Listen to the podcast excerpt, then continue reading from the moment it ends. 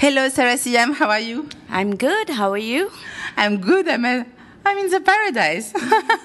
I'm currently in your resort, Siam World, mm. in Maldives, and we are going to speak about the group. So, your amazing resort group, Siam. Okay, so let's begin first about um, maybe a presentation of the group. How many resorts you have? So total, we have um, five properties in the Maldives. We have Sansiam Reef, Sansiam Iruveli, Sansiam Oluveli, Sansiam Irufushi, and then Siam World. And then we have another one in Sri Lanka, Sansiam Pasikuda. So we're expanding very quickly. We have more coming as well. And when was the first resort built? It was opened in 98, which was San Sansiam Vilu Reef, which is a very boutique island with only 103 villas. Um, perfect for honeymooners and romance. Mm-hmm. And the second one? The second one was uh, Oluveli. Now, Oluveli is a, is a combination of three islands put together. So we have Oluveli, the main island, then we have Dream Island, and then we have Romance Island, which we opened in November 1st. It's the very recent one. Uh, it's a big property, uh, but unlike Siam World, it's three islands put together, but Siam World is one big island of 54 hectares. Mm-hmm. So that's the difference. And we have also Irufushi? Yes, Irufushi, we have uh, 121 villas, I think.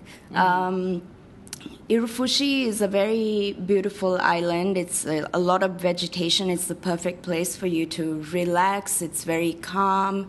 The authentic Maldivian um, impression that everyone has, Irufushi is the one to go to mm-hmm. for that one. Yeah. And did we forget some resorts on the six resorts to, to present? Iruveli. Yes, Iruveli was opened uh, before Siam World in 2018 of December. Um, Iruveli is 125 uh, suites with pools. It's five star premium all inclusive. It's a very beautiful island, very luxury. The interior and um, the island itself is very, very beautiful. Mm-hmm. And Siam World, the it was open one year ago, I think. Yes, October 28th of 2021, we opened the World of Possibilities. Siam World is actually the most different property I think, in the whole of Maldives because uh, we do a lot of things differently and we do unique experiences that nobody has ever done. So I think from the beginning, we had such a young and talented team and we had so many crazy ideas. We put it all together. We did the branding from scratch. Um, everything was done by mostly locals. So there's that authentic Maldivian touch as well. Uh, Siam World has so many never seen before experiences. For example, we have the first sea breacher in the Maldives. We have the first horse ranch in the Maldives, which is more than 15,000 square meters, with four horses and one pony. And we're extending it even more. We even have goats, chickens, we have a lot of animals, and then we have a vet on call 24 7 to take care of them to ensure everybody is safe. Um, and also, we have a lot more different experiences coming. We have so many outlets. We have more than 14 outlets, restaurants, and bars.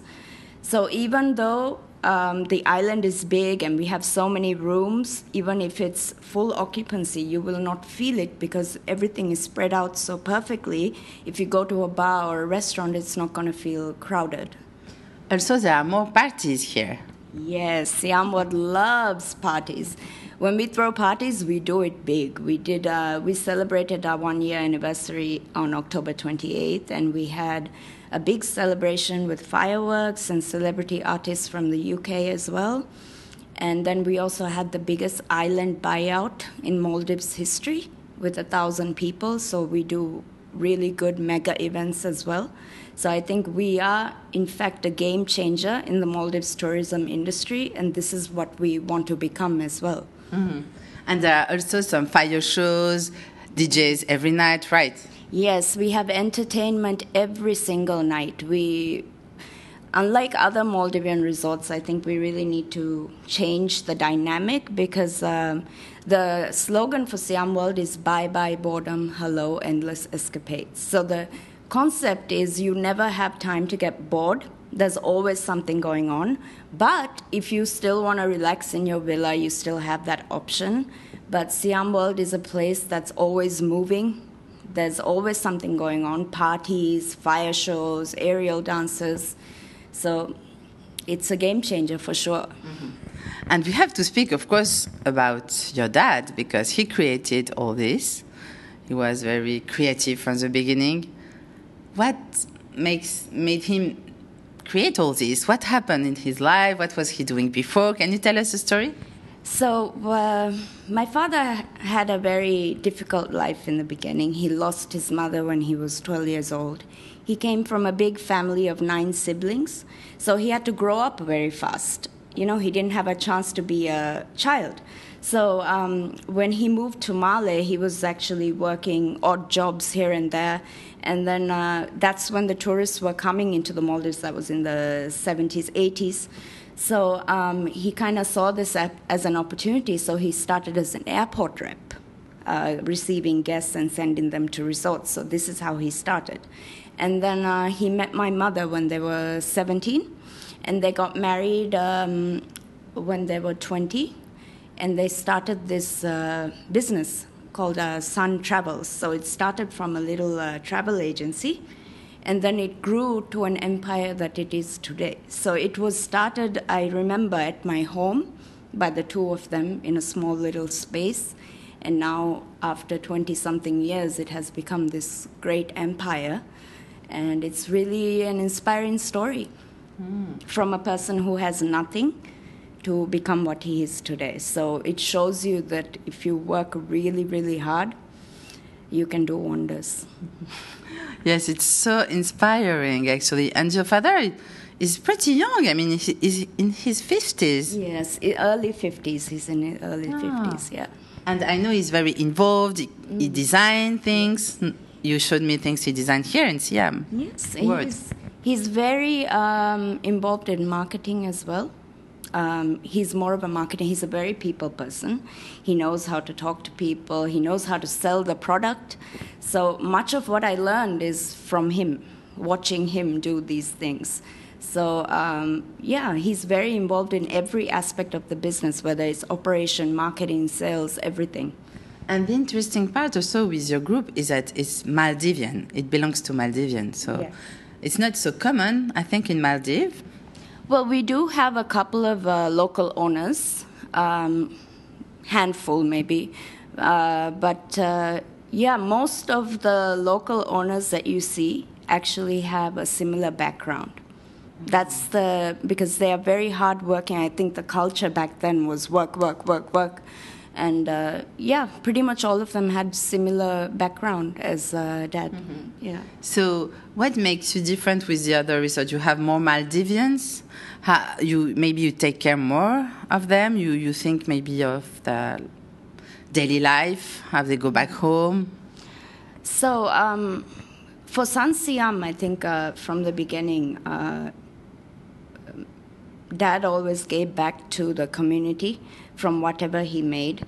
For example, near Vilu Reef is uh, Dhaalu Atoll. So what he did was he gave back to the neighboring islands. He has built them like a football ground. He has built apartment building. He helps out the community in that area. So when you say Dhaalu, it's like a local island. Yes, ah, okay. local island and local people. Mm-hmm. So now Noonu Atoll is actually the atoll he is from.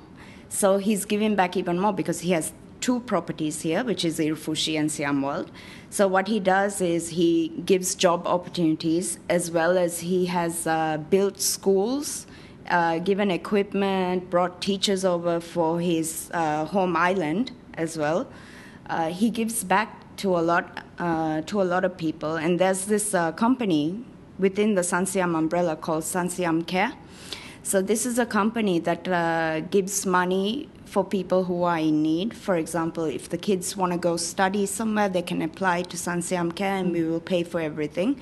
Or if there's mm-hmm. a medical need, also, we will mm-hmm. um, help you out with that. Mm. So it's not just resorts, we have Sun Siam Care under it as well oh. to help the local community. And um, do you employ like more Maldivians than other resorts, for example? Yes, we do. We do. Um, we have a lot more Maldivians, especially at Siam World uh, we value a lot of local talent because we feel we have so many local young people. You know, it's time to give them an opportunity to create something because there are really talented young people. And uh, I think Sansiam was the only company in the Maldives that didn't uh, um, fire anybody during COVID. Mm. We kept everyone and we gave at least something so, you know, they are able to earn something. Uh, but we didn't let go of anybody. Mm-hmm. I also talked with one of them, and he said that you pay attention where they come from, which island, that they are not so far, yes. so as they can go back to see their family and they don't get stuck in a resort for six months without seeing yes. their wife or. So what what happens is uh, we get a lot of stuff from neighboring islands in Noonu Atoll. So what we do is we have a ferry every day, so they can um, you know after their duty is finished, they can get on the boat, go back, be with their wife and kids, be with their family, and then come back again the next mm-hmm. day. So, uh, you know, you don't have to stay in the resort completely cut off from your family because we know for Maldivians, family means a lot. yeah. important. and um, let's speak also about the clientele that you have. What kind of countries are interested in in Siam? What kind of market? Is it more families? Is it more couples? Is it everyone? It depends on the resort, probably. Well, Sun Siam offers everything for everyone, but I think Siam World is quite different because we offer everything for everyone. Because we're so big, we have so many experiences for honeymooners, we have experiences for family with uh, family with uh, a lot of kids. You can also come with your girls and have a girls trip here. It's very fun. Um, any kind of clientele we can actually accommodate, and we offer experience for, experiences for each. And our top market um, currently is top three is UK, uh, India, and Russia. Mm-hmm. So we want more of the French market because I'm sure they will love it here. There's so mm-hmm. much to explore, and it's not like your typical Maldivian resort. So yeah. and about Maldives, what some people they don't know Maldives. Mm. So what, why would you recommend to come here?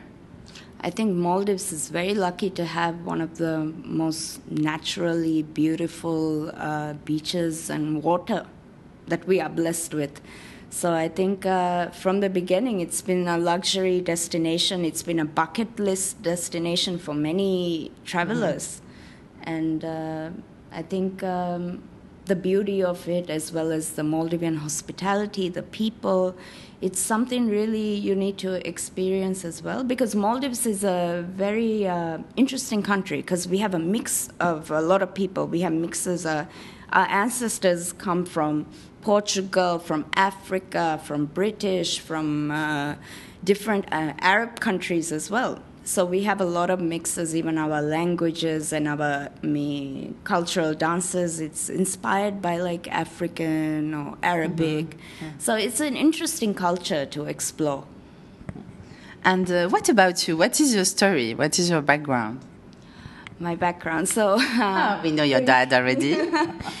well, um, I kind of grew up all over the world. I traveled quite a lot since I was young. I was never living in the Maldives. I moved to the US when I was about nine uh, with my mom, and then uh, until high school, and then I moved to Sri Lanka to finish my high school, and then I went to Singapore to do my master's, my bachelor's and master's in tourism management and hospitality. Mm-hmm.